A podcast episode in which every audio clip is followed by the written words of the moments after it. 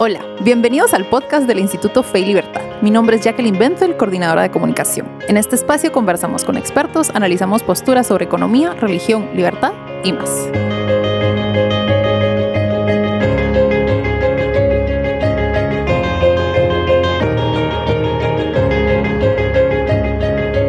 Bienvenidos a este nuevo episodio del podcast del Instituto Fe y Libertad. Hoy me encuentro con Krista Walters. Ella es licenciada en Ciencias Políticas, graduada de la Universidad Francisco Marroquín. Desde 2019 es catedrática auxiliar en el Instituto de Estudios Políticos y Relaciones Internacionales para los cursos de Ideologías, Teoría Política Contemporánea y Análisis Económico de las Políticas Públicas. También hace análisis, análisis político en el movimiento cívico, cívico nacional. Ay, hoy me estoy trabando mucho. Además, contribuye regularmente para Tierra Fértil, el blog invitado del Instituto Fe y Libertad. Y es que en marzo del año pasado como recordarás, Krista, publicamos un artículo tuyo titulado Superhéroes, Ética y Libertad, que pueden encontrar en nuestro sitio web y en torno a eso girará nuestra conversación de hoy. Bienvenida. Gracias, Jackie. Gracias por aceptar nuestra invitación y si quieres entramos directo en materia. Okay. ¿Cuál dirías tú que es la idea central del artículo?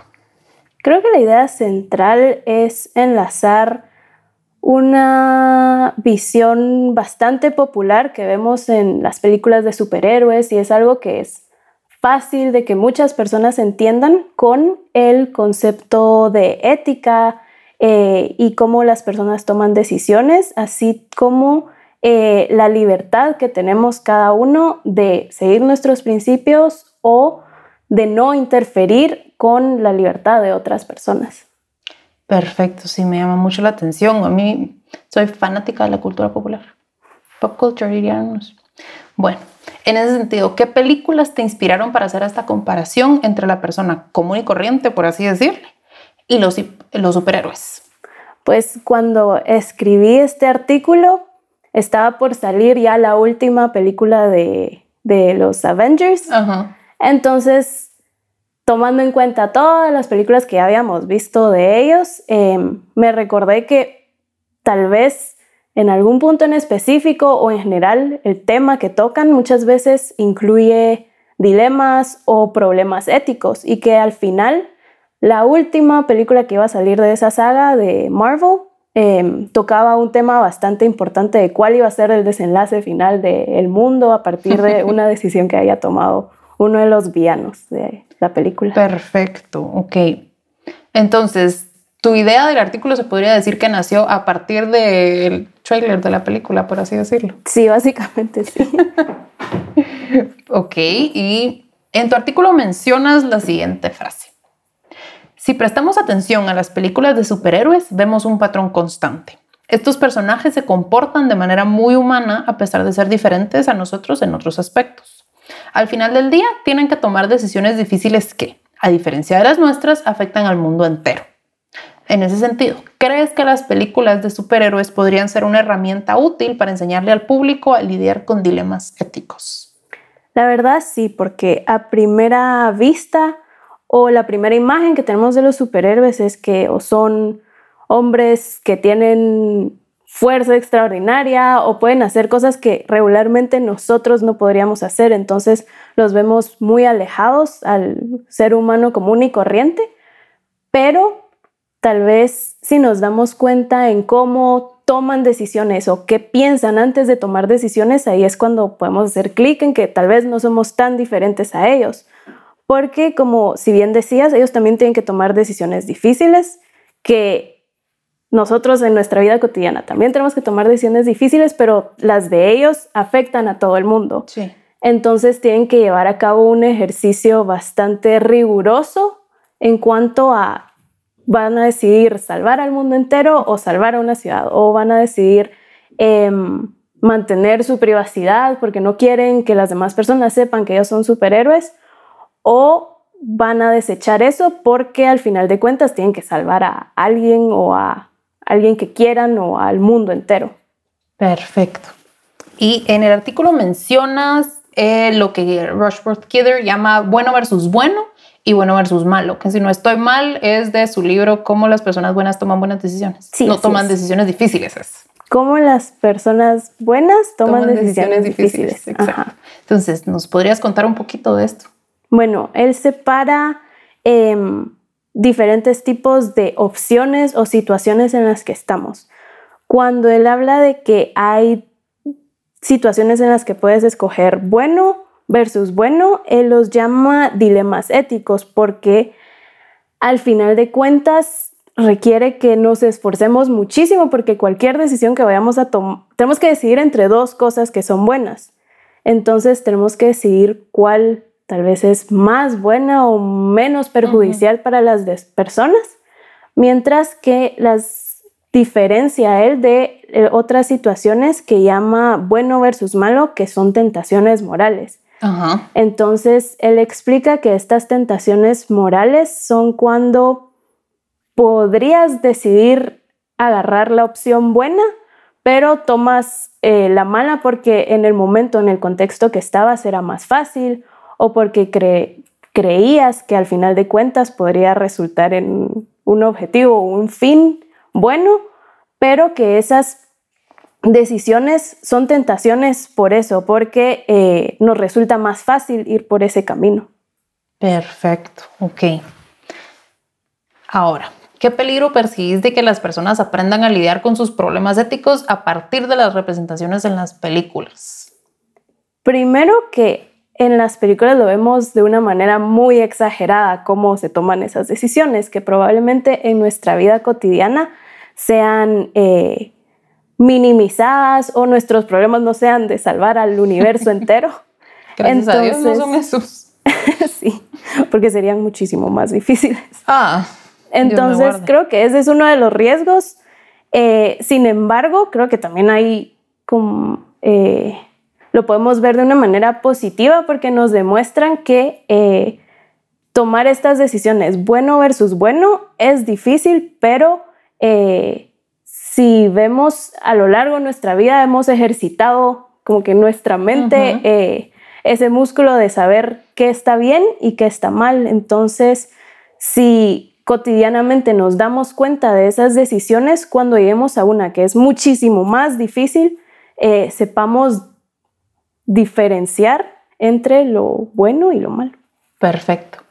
Y en cuanto a em, la lección que mencionas del fin justifica los medios, ¿cómo crees que estas películas representan o ayudan a reforzar esa idea? Bueno, en el artículo doy el ejemplo de Thanos en Marvel, que es el villano de la película o de, estas de esta última parte de la saga, en la que él reconoce que hay un problema universal, de que hay muchísimas personas y que los fines son perdón, ajá, los recursos son limitados. Entonces, eh, él decide que lo, el buen camino para, para que las personas no se sigan muriendo y tal es deshacerse de la mitad de la población. Entonces, ahí vemos que para él está este fin, que es bueno, o sea, al final de cuentas, minimizar el uso de recursos y que las personas puedan vivir bien con lo que tienen pero sus eh, medios para llegar a ese fin son malos. Entonces creo que tal vez si Thanos hubiera escogido otros medios para llegar a su fin, no lo estuviéramos catalogando, como, un villano, sino como un héroe.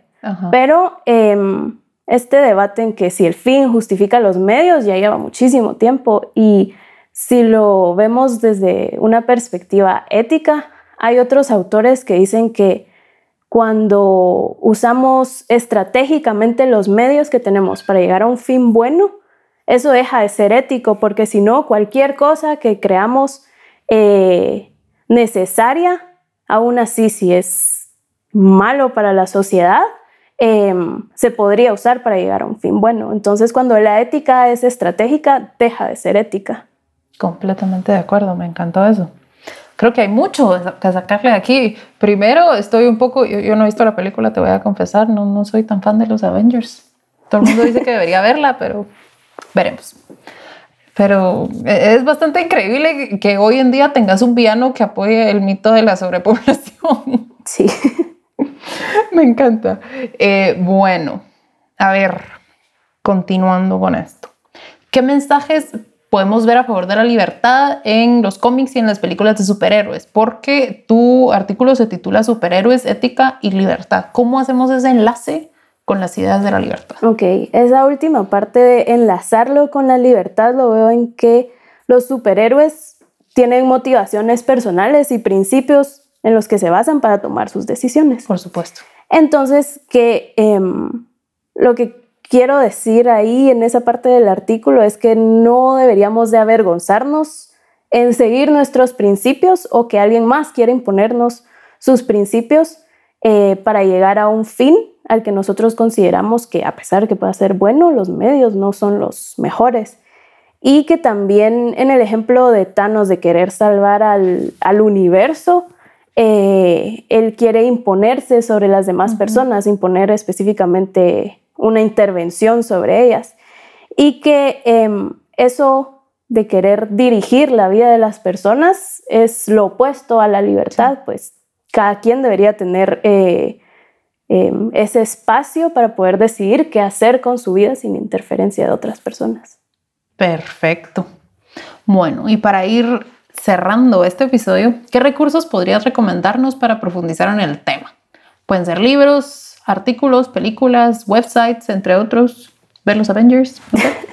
Primero ver los Avengers para entender el ejemplo de Thanos. Me queda tarea, está bien. Ajá. Y tal vez eh, hay un artículo que se llama La perversa teoría del fin bueno de Robert Spayman, Ajá. en donde habla sobre esto que les había dicho de que la ética no debería ser estratégica, entonces que pueda que un fin sea bueno, pero los medios para llegar a ello no lo sean. Y eh, también está este libro de Grises Shaw de Ser Persona, de cómo podemos ejercitar cada día em, esta forma de distinguir entre lo bueno y lo malo para que cuando lleguemos a una encrucijada sepamos mejor eh, cómo abordar la situación. Perfecto. Bueno, muchas gracias por aceptar nuestra invitación, Crista. Esperamos con mucha ilusión todas tus futuras contribuciones para eh, Tierra Fértil. Gracias. La pueden leer en nuestro blog. Vamos a poner el enlace a todos sus artículos aquí. Y ahora quisiera cerrar con la siguiente frase de tu artículo, que creo que la mencionaste, a mí me encantó. Nunca debe ser motivo de vergüenza pegarse a los valores propios a pesar de que alguien más no los comparta. Muchas gracias. Gracias, Jack. Y eh, para más información sobre el Instituto Fe Libertad, nuestro trabajo, actividades y todo lo que discutimos en este episodio, pueden visitar feylibertad.org, nuestros perfiles en todas las redes sociales, estamos en Facebook, Twitter, LinkedIn, Instagram y tenemos canal de YouTube también. Muchas gracias por acompañarnos. Hasta la próxima.